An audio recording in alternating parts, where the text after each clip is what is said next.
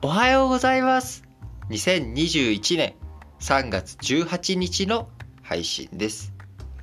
今年1月7日に再発令された緊急事態宣言。2度の延長を、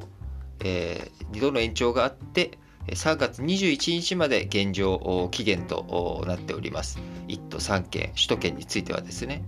こちらの緊急事態宣言について昨日17日菅総理大臣は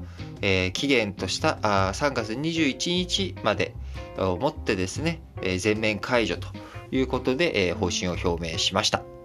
新型コロナウイルス対応で、え、発令中なのは、え、東京都、千葉県、え、神奈川県、埼玉県の1都3県ですけれども、まあ、病床の使用率が下がったということで、え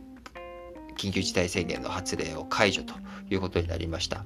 今、まあ、飲食店等についてはですね、時短営業8時までということでお願いされていますけれども、こちら、まあ、緊急事態宣言が解除されることをもって、時短営業午後9時までということになりそうですが、えー、足元では感染者数、えー、増えている、増えているようなベクトルになっています。で、